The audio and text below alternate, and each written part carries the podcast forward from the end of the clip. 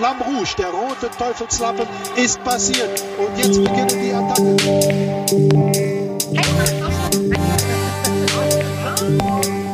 Was ihr hört, liebe Gemeinde, im Hintergrund sind die Japanischversuche von Denise Schindler. Ich weiß nicht, äh, ob sie schon gelernt hat. Äh, ich finde es ganz toll, eine Medaille gewonnen zu haben, in Japanisch zu sagen. Erstmal sagen wir, äh, Seba von Freiberg und ich, ganz herzlichen Glückwunsch. Denise, wie läuft es mit dir Japanisch? Konnichiwa, Arigato. Ah, verstehe. Die zwei Sachen, die wir aber, alle schon kannten. Ne? Genau, genau. Aber dann hört es auch schon auf. Also ich konzentriere mich lieber auf Medaillen sammeln. Das ist doch schon mal etwas, ne?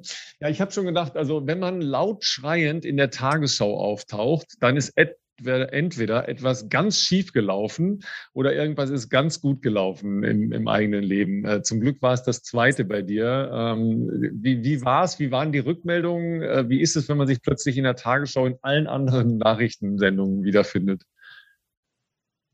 Also lustigerweise, ich kriege es ja nur mit, was mir geschickt wird, weil ich ja natürlich hier äh, in Japan auch ein bisschen abgeschottet bin und natürlich äh, überhaupt kein deutsches Fernsehen empfangen kann.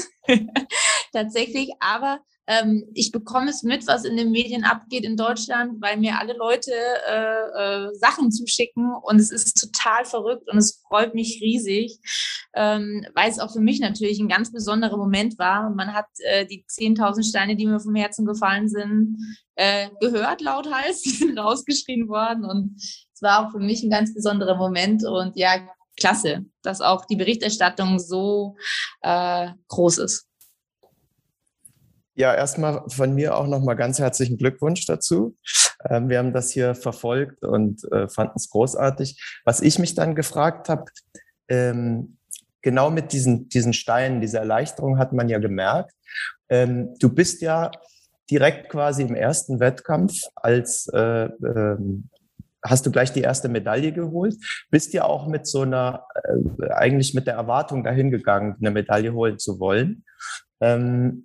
Aber dann diese unglaubliche Erleichterung, war das, war das ähm, der Druck sozusagen, die Erwartung der Medaille oder war das vielleicht auch so ein bisschen die Vorgeschichte, dass du, wenn man es genau nimmt, ja eigentlich schon seit acht Jahren ähm, auf diese Medaille eigentlich arbeitest, glaube ich, ne?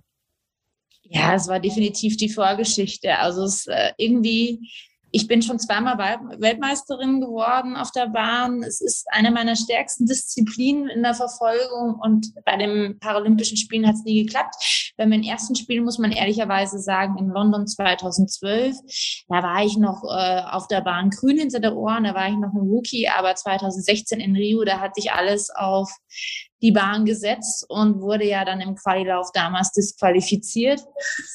Ja, und das hat schon so ein sowas hinterlassen, so so eine Medaille, die irgendwie verwehrt war und die irgendwie drin gewesen war, aber es hat nicht sollen sein und das brennt sich schon ein und dann hat man heute noch mal vier Jahre, jetzt in dem Fall fünf Jahre, dann fährt man ins Bronzefinale und äh, das Bronzefinale ist heute alles oder nichts, ja. Also es ist heute entweder machst du das Ding oder du verkackst es.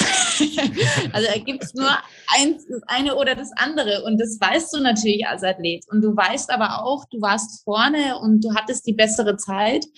Ähm, du weißt aber auch, ähm, du kannst langsamer fahren, sie kann ein Stück schneller fahren und schon sind die Karten neu gemischt. Und man muss es immer zweimal liefern in der Verfolgung. Das ist heute das Besondere äh, an, der, an, der, an der Disziplin. Und es macht es auch so spannend. Und ich hatte ja auch nur zweieinhalb Stunden Zeit, mich zu erholen. Und dann kommt es halt wirklich auf jeden Stein an, den man da richtig rumdreht. Da kann man auch ziemlich viel falsch machen. Und da muss ich echt sagen, ich habe so einen tollen Trainer an meiner Seite. Ähm, der hat dann auch richtig jeden Stein so gedreht und das hat man auch gesehen. Ich bin ja noch mal zweieinhalb Sekunden schneller gefahren. Also wir haben da ziemlich viel richtig gemacht und die Amerikanerin konnte ihre Zeit mit einer Sekunde, sie ist langsamer gefahren, eine Sekunde war dann, also sie konnte es nicht nochmal toppen und ich konnte es halt toppen und dann war es halt natürlich auch ein toller Sieg, weil ich habe sie dann gesehen, ich habe mich da festgebissen an, äh, an dem Hasen, der da vor mir sozusagen gefahren ist.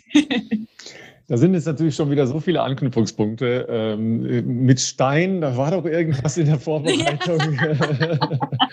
oh ja, da war was. Vielleicht nimmst du unsere Gemeinde mal mit. Ich glaube, den Stein hast du auch mit äh, als Glücksbringer inzwischen, oder?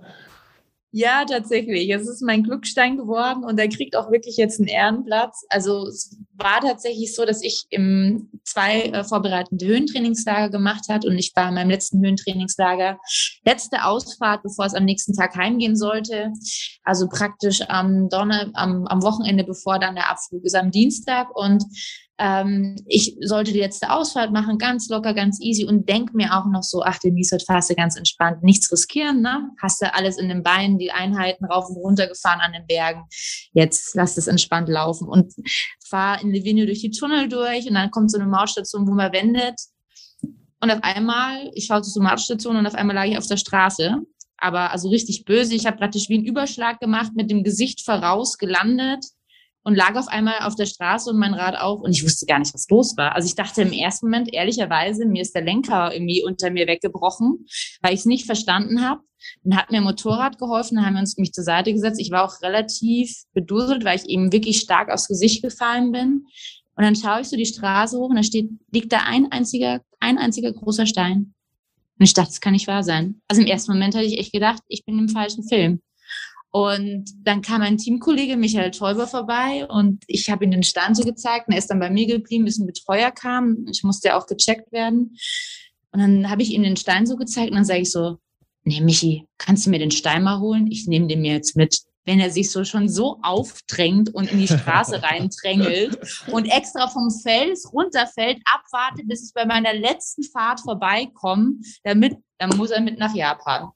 Und dann habe ich den wirklich mitgenommen und dann habe ich eigentlich schon im Krankenhaus Witze machen können, weil wir haben dann wirklich abchecken müssen. Ich hatte sehr äh, am Jochbein ziemlich schlimme Prellungen und alles dick. Es war nicht klar, ob das gebrochen ist. Es war auch nicht ob ich wirklich Blutungen im Hirn habe. Also das musste man alles checken. Ich brauchte auch wirklich ein CT. Also es war, der Sturz war wirklich heftig. Und dann konnten wir aber eben abklären, dass eben keine Blutungen im Hirn sind, nichts gebrochen ist. Und dann habe ich das irgendwie so als Wink genommen, Mensch, Glück gehabt im Unglück. Ähm, wie lustig, dass mein Buch aus vom, vom Glück Pech zu haben heißt. Aber also, und ich dachte mir dann irgendwie so, ja, nee, das war jetzt ein Zeichen von oben, du hast nochmal Dussel gehabt und jetzt haust erst richtig rein. Und ähm, es war ja dann wie eine Kriegsmalung, die jeden Tag geändert hat in meinem Gesicht, also von blau auf lila, auf grün, auf gelb. Und ich dachte mir, das ist dann auch ganz gut für die Gegner, das verunsichert die im Wettkampf. Aber leider im Wettkampf war es dann schon weg. Also das habe ich nicht mehr gebraucht. hast du da eigentlich auf der Straße liegend, also als ersten Moment hast du an den Stein gedacht und war der zweite dann, oh scheiße, äh, die Paralympics sind äh, dahin. Ich habe mich fünf Jahre jetzt darauf vorbereitet. Ich warte seit neun Jahren auf diese Bahnmedaille sozusagen. Äh, hast du also ich habe mir im ersten Moment gedacht, das, äh, ja, ich dachte mir, so, es kann jetzt nicht wahr sein.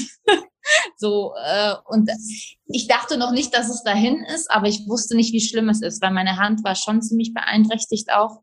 Die hat mir lange noch Probleme gemacht. Es ist tatsächlich erst vor vier Tagen deutlich besser geworden.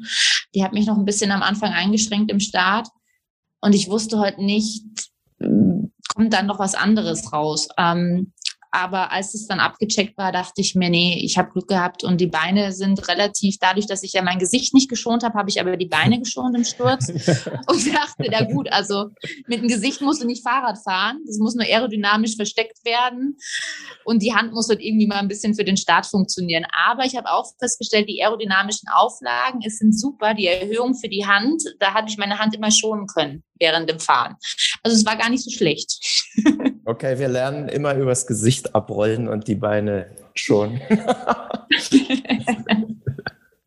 Wahnsinn. Ja, auf der anderen Seite, ähm, Denise, du hast das ja gesagt, ja, die Qualifikation, die hatte ich ja, die Disqualifikation in Rio hatte ich ja noch lange beschäftigt. Ich hatte ehrlich gesagt schon ähm, gedacht, dass die diese kleine Revanche ja bei der Weltmeisterschaft 2018 äh, dir gelungen war und das damit abgehakt war. Aber so paralympisch war da doch noch was hängen geblieben, ja? Also damit war die Revanche mit der Gegnerin damals abgehakt, äh, weil ich ja die sozusagen dann äh, geschlagen habe im gleichen Duell auf der gleichen Bahn, zwei Jahre später dann Weltmeisterin geworden bin.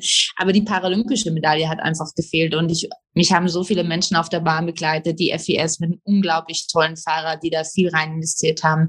Die haben an meiner Prothese viel gebastelt und man möchte auch als Athlet dann irgendwie den Menschen, die an einen glauben und da so viel mit reinstecken, man kann das ja gar nicht alles selber bewerkstelligen, auch was zurückgeben. Und das war schon für mich klasse, dass es endlich geklappt hat und äh, dass mir den persönlichen Traum dann auch zu erfüllen. Ich hatte mir ein großes Ziel gesteckt, unter die vier Minuten zu fahren.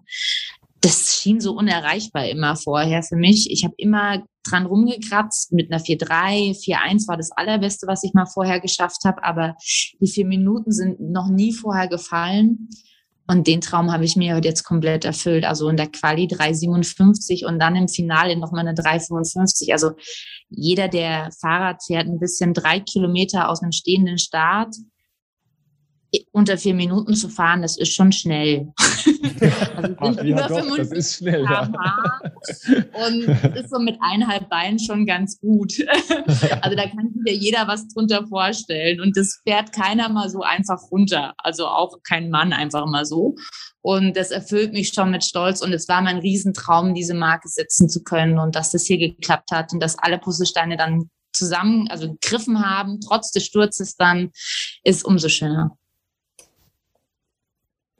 Ja, du sagst das so Puzzlesteine, die dann da zusammenfinden. Äh, es ist ja sicher auch eine Materialentwicklung, gerade im äh, Radsport, aber besonders auch im, im, paralympischen Sport insgesamt und im paralympischen Radsport, der schon atemberaubend ist. Wenn du mal so zurückschaust auf die, ähm, naja, gut zehn Jahre deiner leistungssportlichen Karriere, ähm, was sind so die größten Schritte und was, ähm, was tönt dich am meisten an, an einem coolen Rad, das du jetzt von der FES kriegst? Also ehrlicherweise, wenn ich Bilder von London 2012 sehe, die sehe ich nicht so gerne. Und ich ärgere mich immer, wenn äh, die noch auftauchen und verwendet werden, weil das nicht mehr so die Sportlerin von jetzt repräsentiert. Ne? Also man ist ja jetzt mittlerweile auf einem ganz anderen Punkt. Ähm, ich sitze ganz anders auf dem Fahrrad. Ich bin eins mit der Maschine. In London, wenn du dir Bilder anschaust, wie ich da auf, auf der Bahn auf dem Fahrrad sitze, es ist was ganz anderes. Ja, ähm, das hat noch nicht zusammengehört. Und jetzt bin ich heute eins mit Mensch und Maschine sind eins. Und ich finde, das ist heute Radsport. Also ähm, sowohl auf, auf der Straße, am Rennrad, am Zeitfahrrad, wie jetzt auf der Bahn, Mensch und Maschine Maschine müssen zusammenkommen, ja. Und ähm, du musst ein super austrainierter Athlet sein, aber du musst dein Gerät zu 100 Prozent beherrschen. Und auf der Bahn ist es halt Präzision in die kleinste in den kleinsten Moment rein. Und wir verbringen ganz, ganz viel Zeit und Messungen, um die perfekte Position rauszubringen. Und die muss man als Athlet erstmal fahren können. Also das ist nicht angenehm, in solchen Positionen zu fahren. Und das muss man sich relativ hart erarbeiten und trainieren. Und dass man dann auch noch im Oberkörper ruhig bleibt, in einer völlig unnatürlichen Haltung, die fernab äh, äh jeden Komforts ist. Und dann noch die Leistung rauszufahren. Das ist sehr, sehr viel präzise Arbeit und sehr, sehr viel Entwicklung und Tüfteln und das macht, das reizt mich heute unheimlich am, an Radsport, weil es immer zwei Komponenten sind, die zusammenkommen müssen. Inwieweit ist, also das ist ja überhaupt, alle, alle Radsportler sind ja totale Technikfreaks äh, in der Regel und es gibt auch welche, die können noch nicht mal einen eigenen Platten flicken. Das stimmt, aber in, in, dem Fall, es gibt ja eine totale Materialschlacht. Ähm, inwieweit ist das Thema äh, Materialschlacht bei der Prothese dann zum Beispiel auch äh, ein Thema insgesamt in, im, im Paracycling? Also im Paracycling ist es in dem Sinne ein Thema, dass du heute schauen kannst, dass du möglichst wenig Kraft verlierst, die du aufbringst, also dass eine direkte Kraftübertragung stattfindet und dass die Prothese so wenig wie möglich Luftverwirbelung erzeugt. Das sind die zwei Komponenten. Und die dritte ist noch, dass sie nicht besonders schwer ist, also dass sie leicht ist, damit dein eben Gewicht pro Kilogramm ähm, sozusagen schön niedrig bleibt. Und da kann man schon, also ich habe jetzt bin jetzt die leichteste Prothese gefahren, die ich je hatte. Und die haben mir um die Hälfte reduziert. Also meine Prothese wiegt äh, rein die Prothese, da muss man noch paar andere Sachen dazu rechnen, aber jetzt nur der, die Prothese wiegt 600 Gramm. Ähm, und dann kommt noch ein Liner dazu und eine Kniekappe und ein Strumpf. Den müsste man jetzt ehrlicherweise auch noch auf die Waage legen. Dann ist man natürlich über den Kilo drüber, aber so kann man das rechnen. Und davor, die, die lag, die war relativ schwer, sehr aerodynamisch, aber relativ schwer. Die lag schon bei gut 1,2 Kilo. Es war, es war schon, wenn man die in der Hand hatte, das war schwer. Und jetzt ist es wirklich super leicht geworden. Ähm, was wir nicht erzeugen können, wie es zum Beispiel eben sehr schwer diskutiert wird im Weitsprung oder beim, beim Laufen, ähm, ist, dass wir mehr rausholen können. Also wir, beispielsweise, wenn wir jetzt eine Feder fahren würden, ist es praktisch ein Effekt, wie es, wenn man am Fahrrad ein, ein, eine Federung hat, also ein Fully fahren würde. Man verliert durch den Federweg ähm, Kraft und es ist keine direkte Kraftübertragung. Also man kann nicht mehr Kraft erzeugen, als was man reinbringt, sondern man kann nur schauen, dass die Kraft so direkt wie möglich äh, übertragen wird. Und das versuchen wir heute eben äh, durch gute Materialien und durch einen guten Weg, den man fährt, also wie der Winkel ist der Prothese, ähm, dass diese Kraftübertragung sehr, sehr direkt erfolgt. Und da arbeiten wir entweder über 3D-Druck oder Carbon. Ja, Carbon statt Kondition kennt jeder Radfahrer. also das, das ist, ähm, das sind die Materialien, die zu wählen sind, weil sie halt besonders leicht sind und weil sie besonders steif sind. Und ähm, da hat sich einiges getan. Also wir erleben da sehr coole aerodynamische Innovationen. Meins hat auch so ein bisschen was Flügelartiges. Dann kommen aber auch die Grenzen. Also wir können nicht mehr rausholen. Also wir würden einen Motor einbauen lassen. Das würde aber dann auch auffallen. Und mittlerweile müssen wir die Prothesen auch abnehmen lassen. Also auch die müssen geprüft werden, vorher von der UCI, wie jedes Fahrrad auch, kriegen dann ein UCI-Approved Sticker. Ähm, ganz fancy. Und äh, dann darf ich erst mit denen fahren. Also sonst darf ich die auch nicht im Wettkampf einsetzen ist vor allem wichtig, weil wir haben das jetzt im Vorfeld auch ganz gut gesehen. Wir waren bei den Bahnvorbereitungen, haben, die Briten sind ja da immer sehr voraus, was Prothesenentwicklungen betrifft. Und die haben jetzt zum Beispiel ähm, einen britischen Fahrer ein, ein, eine Armprothese gebaut, die ausgeschaut hat wie ein aerodynamischer Flügel mit Brotdose inklusiert. Also man hat das Gefühl gehabt, der nimmt dann noch ein Stück Brot und eine Gurke und ein paar Tomaten mit. Aber es hatte nichts mehr mit dem Ursprung einer Prothese zu tun. Und da, das haben sie zum Beispiel auch nicht genehmigt, was eigentlich uns allen klar war, aber die Briten haben gedacht, na gut, da bauen wir schön eine aerodynamische Ummantelung drumherum, dann wird er heute noch schneller, ne, weil er natürlich noch die Strömung besser wird. Das hat aber, das wurde dann zum Beispiel nicht abgenommen. Also es gibt auch Grenzen und es wird dann auch geprüft. Was gibt es also, ähm, ja. sorry, da möchte ich nochmal nachhaken, weil ja, das finde ich sehr spannend. Äh, du hast ja auch ähm, gesagt, dass du eben diese neue Prothese hast, die da halt äh, aerodynamisch ist. Hast du da Wattwerte oder Wattvergleich, dass du sagst, mit dieser neuen Prothese hast du, keine Ahnung, fünf oder zehn oder zwanzig Watt mehr auf dem Pedal als mit einer vielleicht äh, Fußgehprothese sozusagen? Also Ach so, mit einer Fußgehprothese. Ja, oder, oh, ja. oder also, mit deiner alten oder so. Also, dass man da, ja. oder, ja, oder also, mit der Fußgänger. Also, wenn man jetzt meine Trainingsprothese, die ein bisschen komfortabler ist, ähm, äh, vergleicht, dann sind die Wattwerte und Übertragung gleich. Es ist nur schwerer. Also ich wiege mehr. Mhm. Das muss man heute ein bisschen in Relation sehen. Es ist jetzt nur ein halbes Kilo, aber es ist auch ein bisschen was. Ähm, das macht schon was aus. Was aber tatsächlich und was wir auch getestet haben äh, zusammen mit der FES, es macht die Aerodynamik macht natürlich unheimlich viel aus. Und da liegen wir heute schon, das kann schon mal ein Wert sein bis zu einer Sekunde auf drei Kilometer. Wow, das ist ja schon eine Menge, ja. Ähm, das wir, schon was. Ja, genau. Wir haben einen, einen guten äh, Freund unseres Podcastes, der heißt Max Levy. Äh, den kennst du auch. Äh, Peripher, habe ich mal sogar. gehört. Ja, genau. Ähm, der hat, äh, sagen wir mal, eher ein, äh, ein erotisches Verhältnis zu seinem Fahrrad. Ähm, hast du auch äh, einen Namen für, für deine Rennmaschine auf der Bahn? Äh, nimmst du es mit äh, in dein Zimmer? Wie, wie, wie ist so äh, die Beziehung zu seinem Rad oder zu deinem Rad? Also so romantisch wird es jetzt dann doch nicht, aber dass ich jetzt mit ins Bett nehme, das ist doch radfreie Zone. Ich glaube, da ist mein Mann ganz froh drüber.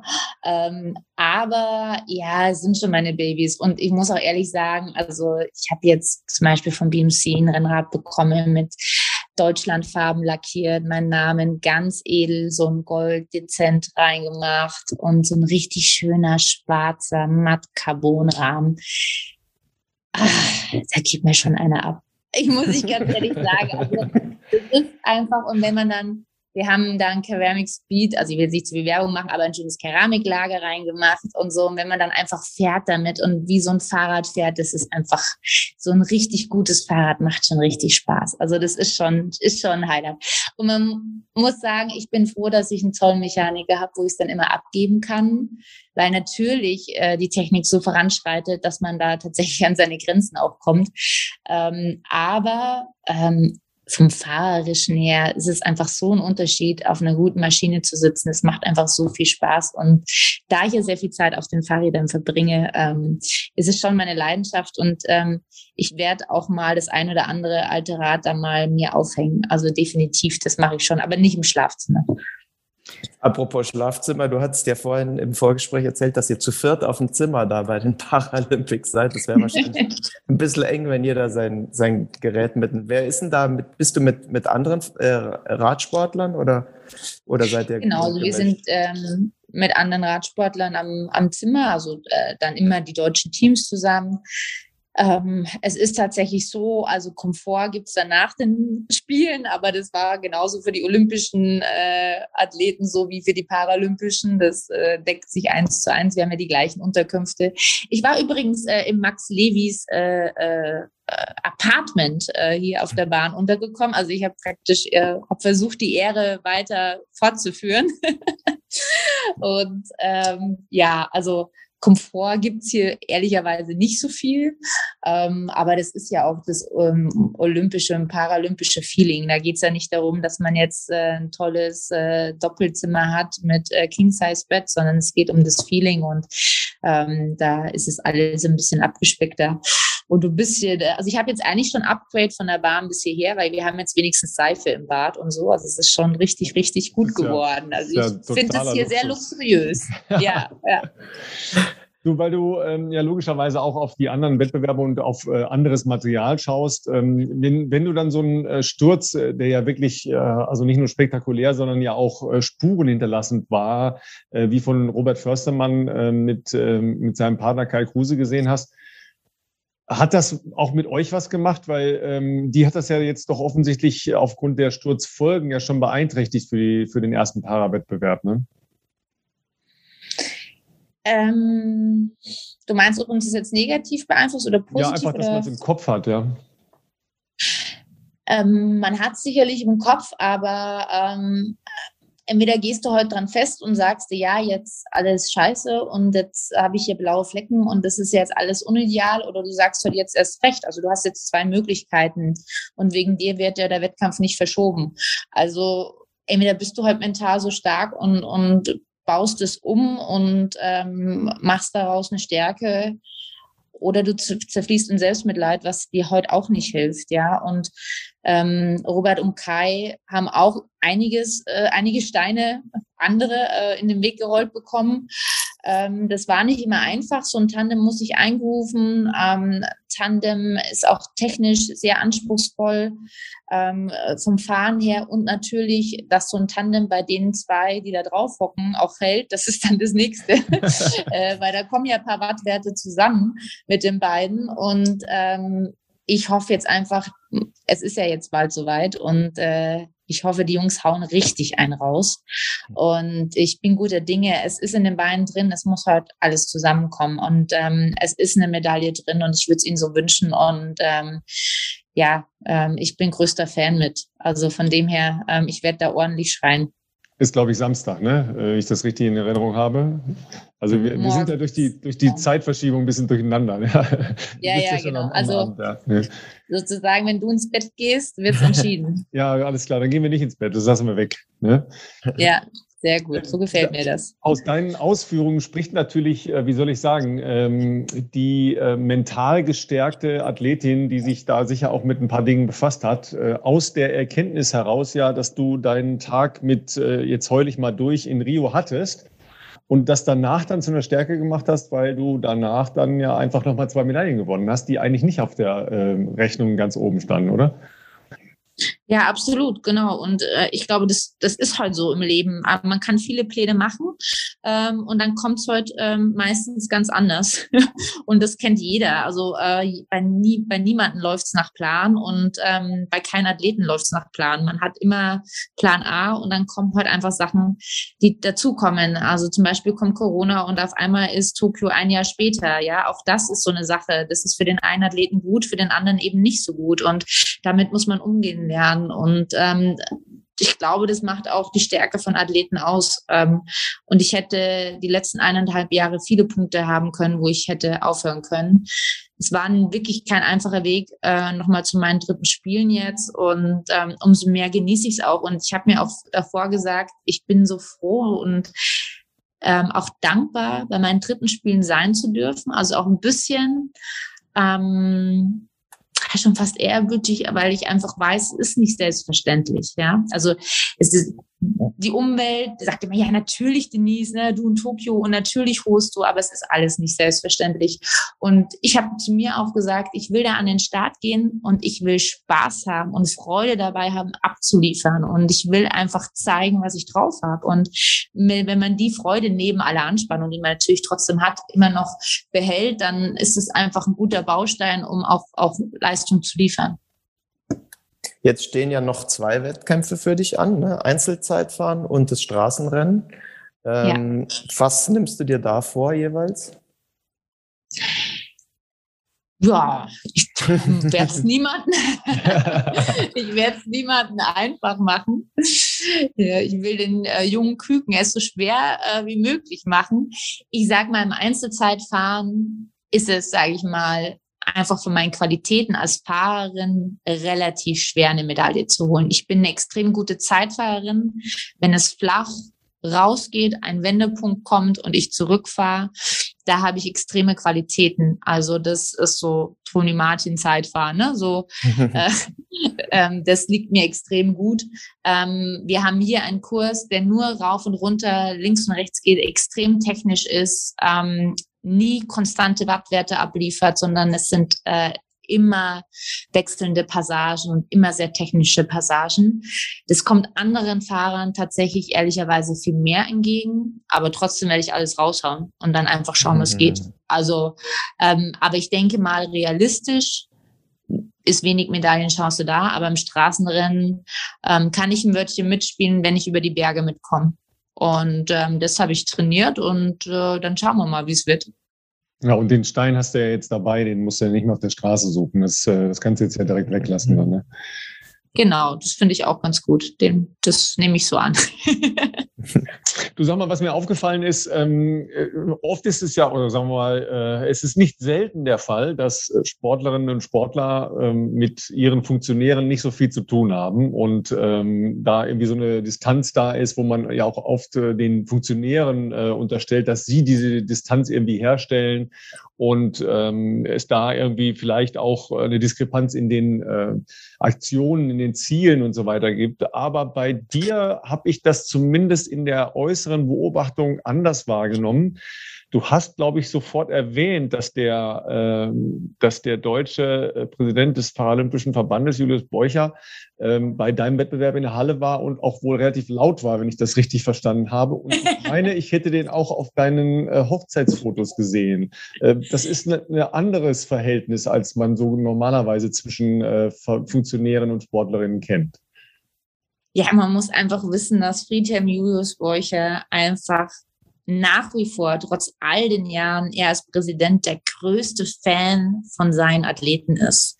Und er Feuer und Flamme ist für die paralympische Bewegung und ähm, der größte Botschafter ist, äh, den es gibt. Und wir können, glaube ich, als Athleten unheimlich dankbar sein, so einen brennenden, mit Feuer brennenden Menschen für unseren Sport zu haben, der so die Werbetrommel für uns rührt und das, obwohl er so viele Jahre schon Präsident des Deutschen Behindertensportverbands ist und natürlich damit auch Funktionär und er diese Bodenhaftung nie verloren hat und die, die Nähe zu seinen Sportlern und auch ganz bewusst ähm, reinhört, ob alles okay ist. Das hat er sich immer bewahrt und er, man kann mit, äh, mit ihm auch immer ganz offen sprechen, wenn Dinge nicht rund laufen und einen offenen Diskurs mit ihm anstreben. Und das schätze ich sehr an ihm. Und ähm, ja, dass er persönlich gekommen ist, um mich da anzufeuern, das war natürlich grandios. Er ist da extra drei Stunden von Tokio angereist. Meine Quali war ähm, ja um 10 Uhr morgens, also ich glaube 10.30 Uhr. Das heißt, die sind um sieben spätestens im Bus gehockt, um da rechtzeitig anzurücken.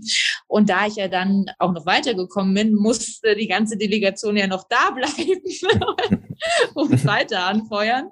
Ähm, ja, äh, die konnten dann nicht mehr zur Siegerehrung bleiben, weil die eigentlich einen ganz anderen Termin hatten und schon viel zu spät waren.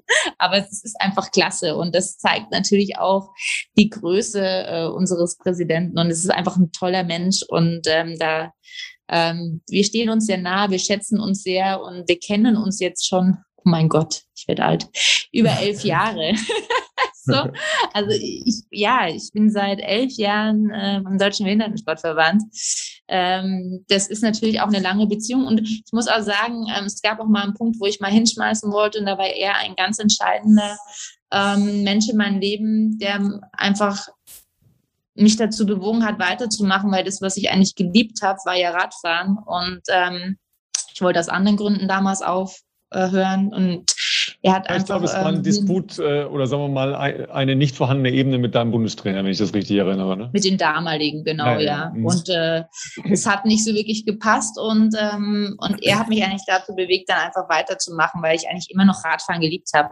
Und das war ein ganz, ganz wichtiger Punkt, einfach auch zu verstehen, ja, man kann nicht Manchmal kann man nicht mit jedem, ähm, aber deswegen kann man nicht immer gleich davonrennen und äh, alles hinschmeißen. Und ähm, ich habe dann einfach gelernt, äh, mit ihm eine Ebene aufzubauen. Und ähm, es hat ein bisschen gedauert, aber irgendwann sind wir auch klar gekommen.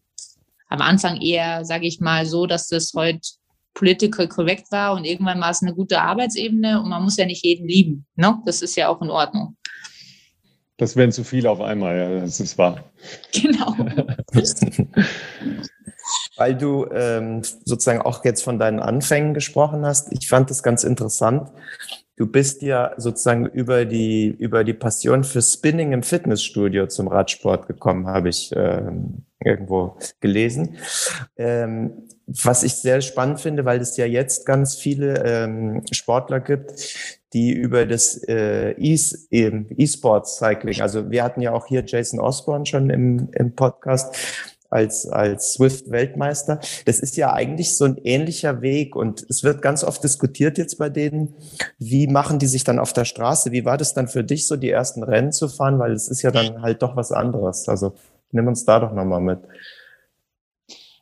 Natürlich, also das ist eine Entwicklung, die man da geht. Für mich war der Einstieg heute über Spinning Indoor Cycling super, weil mir in dem ersten Moment keiner davon fahren konnte. Und wenn man halt, das darf man heute immer nicht vergessen, als Frau Nummer eins Radfahren möchte und mithalten möchte, ist es schon immer eine Hürde am Anfang, wenn man noch keine, kein Fitnesslevel hat, sage ich jetzt mal salopp.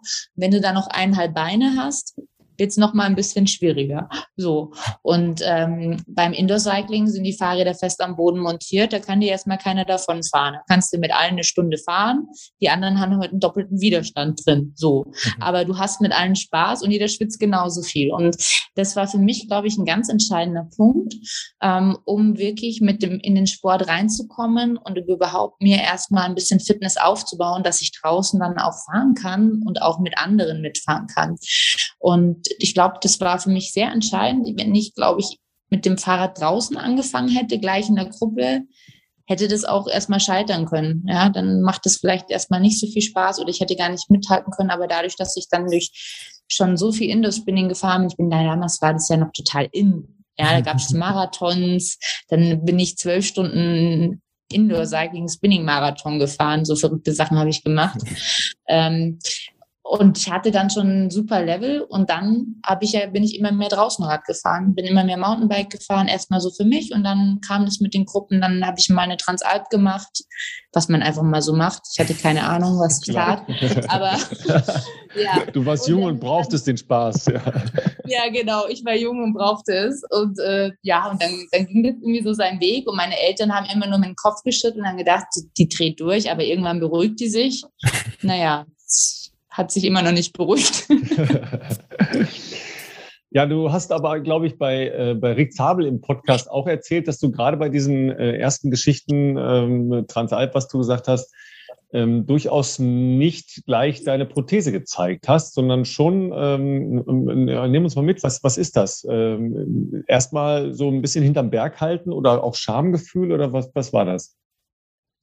Ja, das war schon so ein Prozess, muss ich sagen. Ich war damals Anfang 20 und einfach ein Mädchen, ja, und ähm, kam so von der Schule, habe mein Abitur gemacht ähm, und habe das damals eigentlich noch versteckt. Also ich habe damals sehr viel lange Klamotten getragen, auch im Sommer, habe wenig kurze Hosen getragen, eigentlich nie ehrlicherweise. Und so hat sich das dann erstmal aufs Radfahren übertragen. Ich bin ja am Anfang mit einer ganz normalen G-Prothese Rad gefahren ähm, auch meine erste Transalp ähm, zum Gardasee, äh, also zum Gardasee, die habe ich auch mit einer normalen G-Prothese gemacht, könnte ich mir jetzt gar nicht mehr vorstellen. Aber und da bin ich wirklich alles noch mit langen Hosen gefahren, weil ich das nicht zeigen wollte jeden. Und somit musste ich ja auch nicht gleich erklären. Die meisten haben gedacht, ich humpel ein bisschen. Ah ja, da ist irgendwie ein bisschen was am Fußgelenk, also von meinem Fuß, von meinem Bein, was noch da ist. Aber die Prothese haben die tatsächlich nicht alle gecheckt. Und ich kam dann am Gardasee an und ähm, dann habe ich denen erstmal gesagt, dass ich eine Prothese habe. Ja, und die sind eine Woche mit mir Rad gefahren. Das war ganz lustig.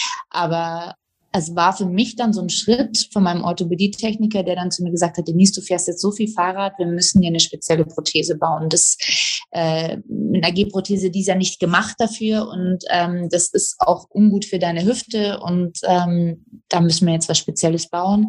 Er hatte damals auch äh, einen anderen Patienten, der eine spezielle Radprothese angefragt hat. Für den hat er ihn entwickelt. Das war der Chris Kolbeck damals.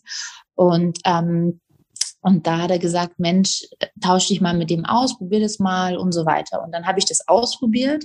Und das war auch der Moment, wo ich dann irgendwo, ja, die Schutzmauer, sage ich schon mal so salopp, irgendwie dann auch fallen habe lassen müssen oder so ein bisschen diese Schutzhülle und dann einfach dazu stehen habe müssen. Und weil so eine Radprothese ist ja schon jetzt nicht wirklich menschliches Bein und schon, schon sehr technisch und man wird als Frau schon krass angeschaut. Also ich weiß noch, als ich meine ersten Ausfahrten mit der Radprothese gemacht habe, da haben teilweise die Autos Unfälle gebaut, weil die mir so oh nachgegafft haben und ähm, da kann ich jetzt drüber lachen, weil ich natürlich mit einem ganz anderen Selbstbewusstsein hier ja, bin. Ja, Aber es war wirklich so, die sind fast irgendwie in den Straßengraben reingefahren oder die Kinder, die auf der Rücksitzbank saßen, äh, haben sich die Nase verdrückt an der, an der Scheibe, ja. Ähm, also das war schon das muss man dann auch erstmal können, diese Blicke, weil du bist ja dann irgendwie schon ein junges Mädchen, das sich gerade selber noch sucht und ähm, auch auf dem Weg ist, sich selbst gerade zu finden.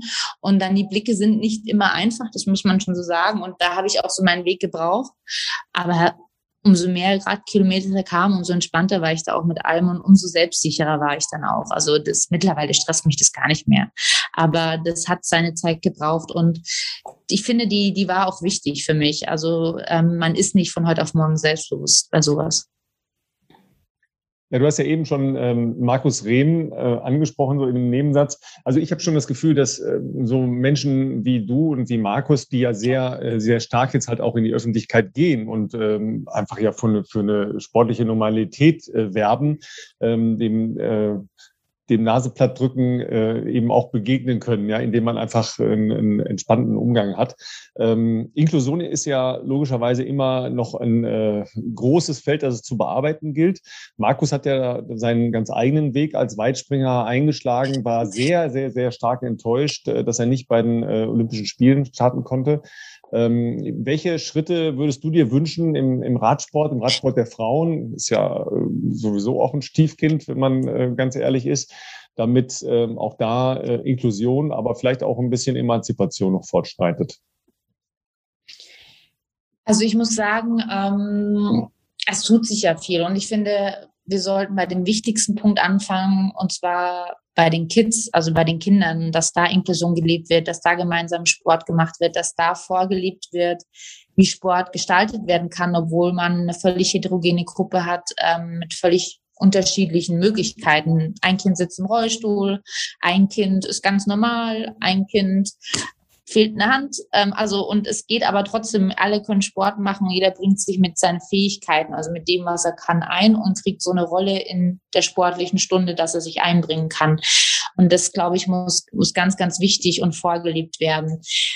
Ähm, ich sag mal, die Inklusion findet dann automatisch statt. Also Radsport ähm, ist in dem Sinne sehr inklusiv durch die E-Bikes geworden, muss man mal ehrlicherweise sagen. Also immer mehr Menschen können teilhaben und auch wenn sie nicht so leistungsstark sind, kann jemand mit einem E-Bike mitfahren.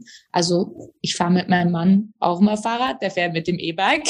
aber da fährt der mit dem E-Bike, damit er hinterherkommt. Ja, der ist zwar nicht behindert, aber der kann heute nicht so viel treten und so schnell treten wie ich, mehr, weil er kein Radsportler ist. So, also äh, salopp gesagt, es gibt ja da mittlerweile sehr viele Möglichkeiten und irgendwann kommt halt mal Leistungssport und dann ist nicht mehr alles inklusiv in dem Sinne dann immer klassisch möglich, weil die äh, Leistungsunterschiede da sind. Aber ähm, ich kenne ja viele Radsportler, ähm, ich kenne Lisa Brennauer sehr gut, wir haben den gleichen Coach und wir schätzen uns total sehr, wir tauschen uns auch aus. Ähm, und das finde ich einfach wichtig, dass da ähm, mehr Austausch stattfindet, dass man sich kennt, dass man sich respektiert, dass die Leistungen gesehen werden. Das finde ich entscheidend. Ich muss ehrlicherweise sagen, ich kann nicht verstehen, warum Markus Rehm enttäuscht ist, dass er bei den Olympischen Spielen nicht starten kann. Weil ich sage immer so, Markus Rehm ist ein toller Leistungssportler, der wirklich ähm, ja, unheimlich tolle Leistungen seit Jahren bringt und ein absoluter Ausnahmesportler ist. Aber für mich sind es heute, ich sage immer so dazu, zwei Gewichtsklassen. Ja, also du kannst heute nicht den Absprung mit zwei normalen Beinen mit dem Absprung einer Sprungfeder vergleichen. Das sind für mich zwei unterschiedliche. Das eine ist ein Apfel, das andere ist die Birne. Ja, es hat einen anderen Bewegungsablauf, es sind andere Muster. Dass natürlich inklusive Sportfeste stattfinden kann, können, wo zum Beispiel zugleich die ähm, normalen Springer stattfinden, ja, und dann eben ähm, zugleich eben die äh, Wettkämpfe von den paralympischen deutschen Sportlern, dass man sowas mehr zusammenlegt, dass da die gleiche Aufmerksamkeit da ist, das finde ich super. Aber auf olympisch und paralympischer Ebene gibt es dafür zwei verschiedene Wettkämpfe und das eine heißt Olympische Spiele und das andere heißt Paralympische Spiele. Und es ist ja nach wie, also das ist halt das, was ich jetzt im Radsport nicht haben kann. Ich kann keine Leistung steigern. Ich kann nur die Kraft, die ich noch aufbringen kann am Fahrrad, direkt übertragen. Also was ich vorhin erklärt habe. Beim Weitsprung ist es anders. Markus Rehm springt nicht mit dem gesunden Bein ab. Er springt mit der Feder ab. Und das ist ein anderer Ablauf in der Bewegung. Und somit ist es für mich eine andere Sport, also ist nicht eine andere Sportart, ist eine gleiche Sportart, aber eine andere Gewichtsklasse. Und ähm, deswegen kann ich seine Enttäuschung ehrlicherweise nicht verstehen. Das fand so. ich total spannend gerade, muss ich dazu sagen. Ja, ich wollte, äh, wollte noch als also, Ergänzung sorry, sagen, ja, äh, ja äh, ganz kurz nur, ähm, bei den deutschen Meisterschaften ist äh, Markus ja tatsächlich ähm, im normalen Weitsprungwettbewerb mitgesprungen, ist dann halt in seiner Klasse gewertet worden. Also das äh, kam mir halt Super. auch wie, wie eine, äh, genau die richtige, der richtige Weg vor, um sowas zusammenzufügen. Ja, Seba, aber bitte. Nee, also ich fand das gerade sehr spannend ähm, und wollte nochmal auf dieses Thema Äpfel mit Birnen vergleichen eingehen, weil ich, äh, bei euch ist es ja auch so ein bisschen so, selbst innerhalb eures Sports finde ich, also ihr habt ja diese fünf Klassen, ne, C1 bis C5, da wird man ja eingeteilt je nach ähm, Behinderung. Und ähm, ist das für dich eigentlich immer gerecht und oder wie läuft es oder ist da auch manchmal Äpfel mit Birnen so ein bisschen? Ja, da muss man schon ehrlich sein. Also Gerechtigkeit zu 100 Prozent gibt's da nie. Ähm, es, also ich sage mal, so 80 Prozent funktioniert es sehr, sehr gut. Aber es passiert natürlich, dass es Klassifizierungen gibt oder dass es Sportler gibt, die in ihrer Klasse sehr wahrscheinlich oder sehr offensichtlich nicht richtig sind. Und das ist auch was, wo dringend dran gearbeitet werden muss, weil das natürlich ähm, dann auch die Athleten frustriert, die in ihrer Klasse offensichtlich sehr richtig sind. Also es gibt ganz klassische Einteilungen, jetzt nur mal so, dass man das ein bisschen besser verstehen kann. Ähm, eine reine Unterschenkel amputierter Sportler ist bei uns C4. Also das C5 ist Minimalbehinderung, C1 ist die höchste Behinderungsklasse bei den Zweierklassen, die man haben kann. Eine rein Unterschenkel amputierte ist C4. Ich habe links noch ein Sprunggelenk, das versteift ist und ähm, eine halbe Wadenmuskulatur dadurch. Dadurch bin ich C3, also ich bin genau in der Mitte drin. Und zum Beispiel jemand, der nur mit einem Bein fährt, weil er hoch Oberschenkel amputiert ist, der ist C2. Und ähm, dann passiert es zum Beispiel, dass halt schon ähm, in C2-Klassen oder bei mir auch ähm, Sportler sind, die eine volle Beinmuskulatur da haben sind. Und ich sage halt immer, was ab ist, ist ab. Das kommt auch nicht wieder. Und dann gibt es halt so ähm, Sachen, das sind dann eher so Zeralparalesen ähm, oder so ähm, neurologische Sachen, wo es um die Ansteuerung von Muskulatur geht. Und da ist unser Klassifizierungssystem manchmal etwas immer noch lückenhaft, beziehungsweise muss dazu tatsächlich noch mehr Wissenschaft betrieben werden, um diese Einteilung gerechter zu machen, weil da passieren schon Dinge, die nicht okay sind. Ähm, was ganz interessant ist, dass tatsächlich momentan eine sehr groß angelegte Studie ist von der Universität in Holland, die genau eben das versucht rauszufinden. Also was macht es jetzt aus, wenn eine Hand fehlt, tatsächlich im Radfahren, ja, wo eine Hand nicht so entscheidend ist. Und was macht es aus? Wie viel macht eine Gesäßmuskulatur aus? Wie viel macht die Oberschenkel? Wie viel macht tatsächlich die Wadenmuskulatur aus? Es ist sehr, sehr interessant. Die Wadenmuskulatur macht gar nicht so viel aus, ja. Den ähm, Eindruck, den Eindruck habe ich bei vielen äh, Radfahrern auch, die keine Waden haben, ja. meine, also rechts meine Wade kriegt nie eine Muskelkater und links ähm, ist auch etwas verkümmert. Da fängt sie erst bei der Hälfte an. Ja, also das ist, ist sehr, sehr interessant und da muss dringend was nachgezogen werden. Das ist sehr, sehr wichtig. Ähm, und ich denke mal, es wird nie einen perfekten Zustand geben, aber man kann sich darin auch ausreiben, also aufreiben. Ähm, ich als Sportlerin sage mir heute immer, ich kann heute das beeinflussen, was ich kann. Ja, ich kann ja nur also beeinflussen, wie meine Leistung besser wird und was ich abrufen kann. Und ähm, das ist halt schon auch wichtig, da auch irgendwann mal zu sagen, okay, das eine oder andere ist jetzt vielleicht ein bisschen zweifelhaft, aber im Endeffekt, was ich beeinflussen kann, bin ich und meine Performance. Und zum Beispiel mein Ziel war es, unter vier Minuten zu fahren und dann bin ich heute auch extrem stolz darauf, wenn es klappt, ja. Und ähm, da muss ich mich nicht ärgern, ob jetzt eine andere da vielleicht richtig ist. Ja, das finde ich cool. Ich fand diese, diese äh, Studie jetzt, die du angesprochen hast, finde ich total interessant. Und ich habe mich gerade gefragt, weil du sagst, also sie versuchen herauszufinden, wie sich das unterschiedlich auswirkt. Also jeder Radfahrer kennt das ja, glaube ich, auch, dass er äh, auf den beiden Beinen unterschiedlich stark ist, denke ich mal. Wie ist es bei deinen beiden Beinen? Also, weißt du, ist, das würde mich mal interessieren, weil es ja ganz unterschiedlich bei dir ist. Also quasi noch unterschiedlicher als bei jemandem, der zwei Fußgehbeine hat. Also. Also es ist tatsächlich sehr interessant. Wenn ich äh, Grundlage fahre, dann liegt die Verteilung relativ gleich. Dann kann ich das wohl anscheinend gut ausgleichen. Also da liegt es so bei 60, 40. Das finde ich jetzt gar nicht so krass vom Unterschied. Und umso höher die Belastung wird, umso unterschiedlicher wird es. Also dann kann es tatsächlich bis 70, 30 gehen. Das finde ich spannend. Also ich, bei mir ist es zum Beispiel auch so, dass ich oft äh, 60, 40 habe.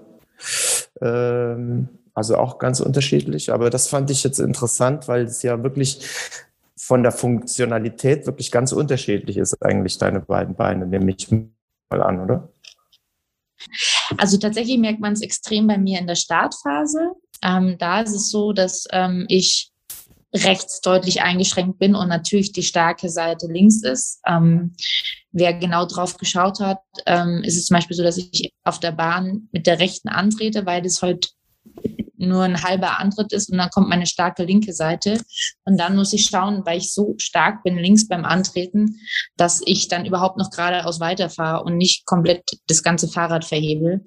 Ähm, da ist der, tatsächlich der Unterschied sehr erheblich. Ähm, wenn ich da mal auf Fahrt bin und in Position bin, dann gleicht sich das dann wieder ein bisschen besser aus. Also solche, ähm, das ist das eben, was ich meine mit, wenn die Leistungssteigerung kommt und sehr hohe Wattwerte verlangt werden, dann wird es wirklich sehr, sehr äh, differenziert, meine Kraft, ja, in die Verteilung.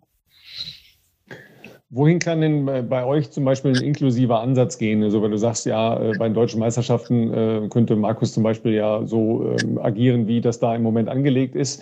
Äh, was würdest du im, im Radsport, also Bahnrad, ist das ja auch völlig einfach denkbar, oder im Straßenradsport wünschen? Also Bahnradsport wäre total entspannt und einfach, man bräuchte heute nur die mehr Tage oder man macht einfach halt, sage ich mal, nicht alle Wettkämpfe von einem Weltcup für unsere, aber halt so Wettkämpfe, die einfach ein bisschen unseren Sport repräsentieren und zeigen und Lust auf mehr machen, also dass wir uns zeigen können. Das ist relativ einfach umzusetzen mit wenig Aufwand. Ganz tolles Beispiel dafür hatten wir in London. Ähm, das muss ich kurz überlegen, das war 2018, ja, 2018, da ähm, war der Weltcup da und dann haben wir auch ein paar Showrennen gekriegt. Also ich sage jetzt Showrennen dazu, weil natürlich wir jetzt gar keinen eigenen Weltcup hatten, aber wir durften ein paar Rennen zeigen. Und ähm, äh, dann sehen die Menschen ja die Leistung, was wir bringen und was wir für Zeiten fahren. Und ähm, da können wir uns am besten promoten. Und mir ist ganz, ganz wichtig, dass wir als Leistungssportler wahrgenommen werden und nicht als Behindertensportler. Und ähm, im Straßensport finde ich es zum Beispiel total klasse. Das ist zum Beispiel in Belgien jetzt angefangen worden, dass ähm, bei der Tour de Flandern wir ein eintägiges äh, Paracycling-Rennen, bevor die Tour losgeht, haben. Und da äh, gibt es einen tollen Enthusiasten, den Alain, der da sehr viel vorhat mit uns. Äh, seit Jahren findet dort immer der Weltcup in Ostende statt. Und das vor so Klassikerrennen, zum Beispiel ein Parasailing-Rennen im Vorfeld stattfindet, ein bisschen kleine Variante, nicht ganz so große Strecke. Zum Beispiel so, solche Sachen würden uns und den Sport extrem gut tun. Oder zum Beispiel beim Zeitfahren, da sind wir einfach integrierbar, ja. Also dass man äh, eine Reihe an Startern von Paracyclern ermöglicht, äh, im Zeitfahren äh, voran zum Beispiel zu starten und unseren Sport zu promoten. Und wenn da Leute sehen, wie Menschen mit einem Bein, einem Arm ähm, trotzdem 45 km/h fahren, das ist der best, die beste Werbung für unseren Sport. Und das, denke ich, sind auch Sachen, die relativ einfach umsetzbar sind und möglich sind. Und, ähm, und ohne, dass man jetzt gleich ein Riesenrad drehen muss. Ähm, bei euch gibt es ja keine ähm, Etappenrennen. Ne? Würdest du sowas gerne mal ähm, äh, anstoßen oder fändest du das cool? Also so ein ich mein, Mehrtagesrennen meine ich. Also in Österreich gibt es eine Etappentour seit ähm, zwei Jahren tatsächlich. Ähm, das ist aber tatsächlich auch ehrlicherweise eine der wenigen. Es gibt in Polen noch für die Tandems ähm, eine mehr Mehrtagesetappentour, aber es ist weniger. Es ist tatsächlich, ähm, wenn man dann wieder alle Klassen, es gibt ja noch Handbiker, Dreiradfahrer und so weiter, ähm, anschaut, dann werden Mehrtagesetapentouren logistisch relativ schwierig ja, weil man mit Handbikern und so weiter, da muss der Rollstuhl wieder da sein, wo die ankommen und so weiter. Ne? Also da muss man immer logistisch sehr, sehr viel Aufwand betreiben. Ähm, da kommt man dann schon schneller an seine Grenzen. Deswegen, das wäre bei Zweiradfahrern sehr sehr viel einfacher möglich und ist auch möglich. Aber ich glaube, dass wir so mit einem Wochenendevent, mit einem Zeitfahren und mit einem Straßenrennen tatsächlich am meisten bewirken können oder Eintagesrennen aktuell. Aber vielleicht so, jetzt ist ja auch Deutschland-Tour, das wäre doch cool, wenn man bei sowas mal vielleicht Perfekt. das integrieren ja, würde. Das wäre eigentlich cool. Genau, also dass man an einer Etappe eben vorab äh, ein Rennen fährt oder ähm, beim Zeitfahren ne, vorab fahren darf. Bei der Bayern-Rundfahrt war das zum Beispiel so. Da durften wir ähm, beim Zeitfahren vorab starten und den Kurs äh, von der Bayern-Rundfahrt fahren. Und es war eine super Promotion.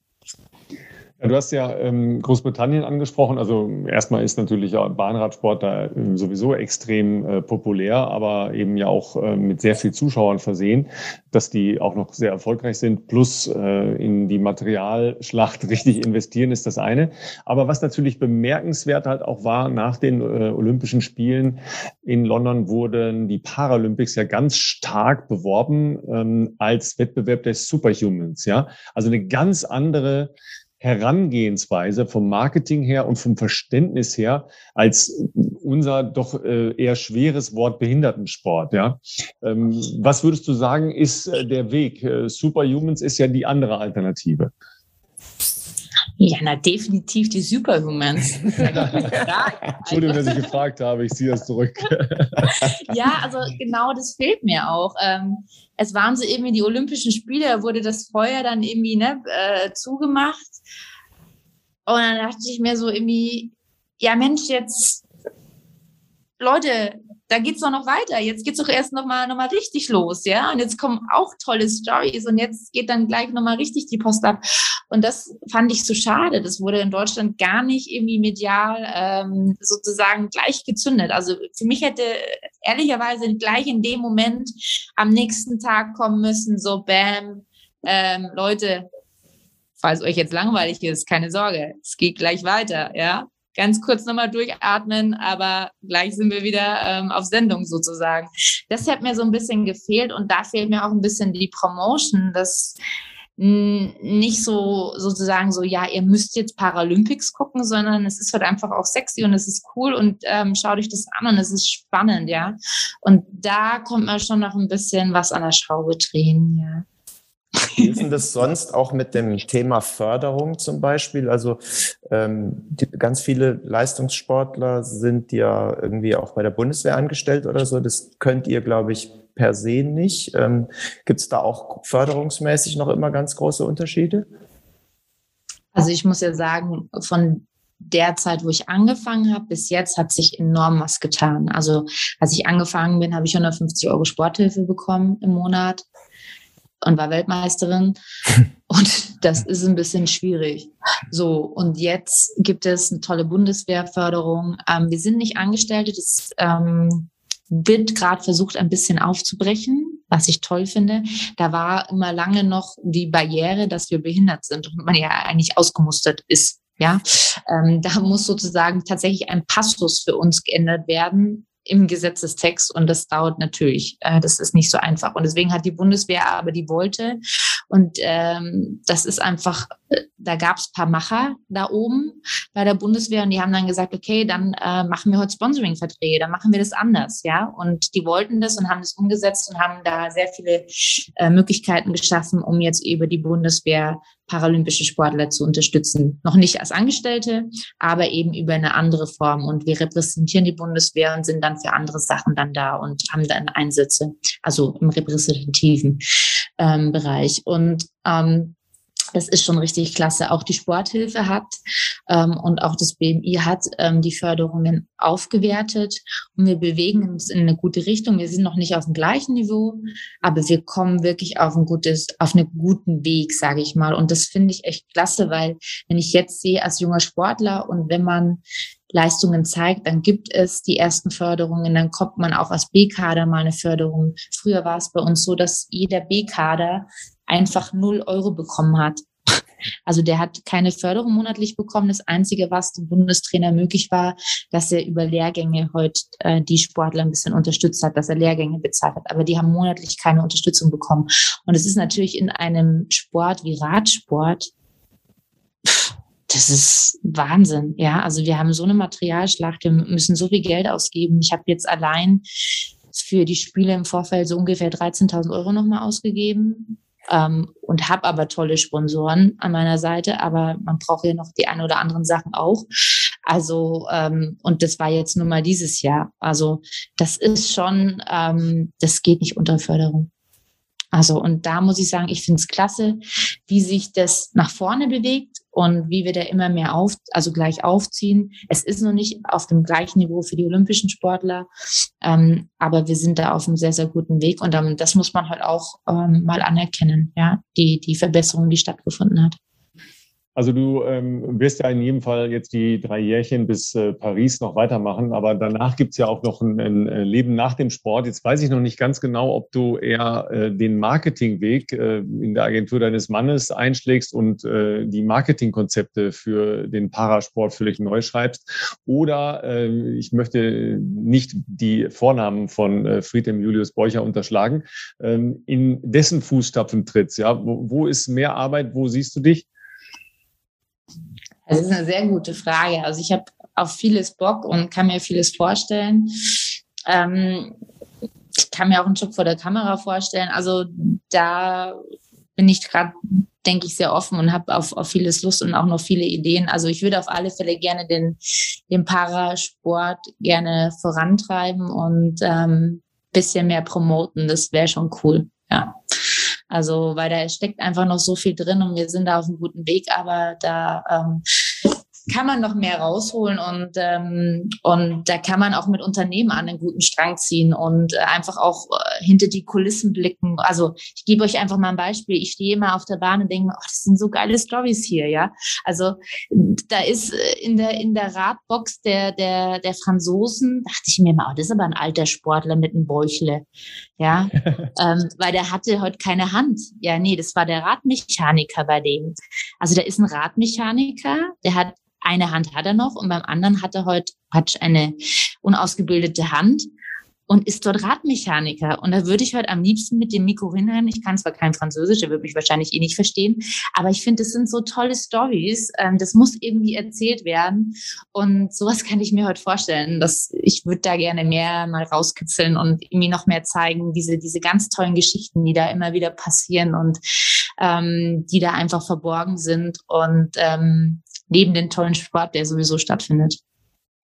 Also der Max, der war heute das erste Mal wieder joggen, ne? weil der hat ja jetzt äh, seinen nächsten Traum, ähm, Ironman Hawaii. Ähm, was ist dein zweiter Sport? Was ist dein nächster Sport? Außer Radfahren? Radfahren dann, oder? Oder Radfahren? Radfahren. Mountainbiken. Ja, und äh, aber I, aber I überlässt du noch deinem, äh, deinem Mann, ja. Also übrigens vielen Dank für diese Rücksicht auf Ehemänner. Ja, ich weiß das zu schätzen. Das ist sehr, sehr, sehr rücksichtsvoll von dir. Ist eine beschützenswerte und unter Artenschutz stehende ähm, ja, Spezies. Spezies. Ja, danke, dass du das mal sagst. Ich finde das sehr bemerkenswert, dass du das mal erwähnst. Ne? Ich bin dir da wirklich dankbar. Ja, so, jetzt musst, du, jetzt musst du dich aber noch zusammenreißen, weil du hast noch zwei geile Rennen. Ähm, hast du da noch, auch noch ein Zauberrädchen für oder zwei? Ähm, wie, wie gehst du da materialmäßig und vom Kopf her jetzt ran?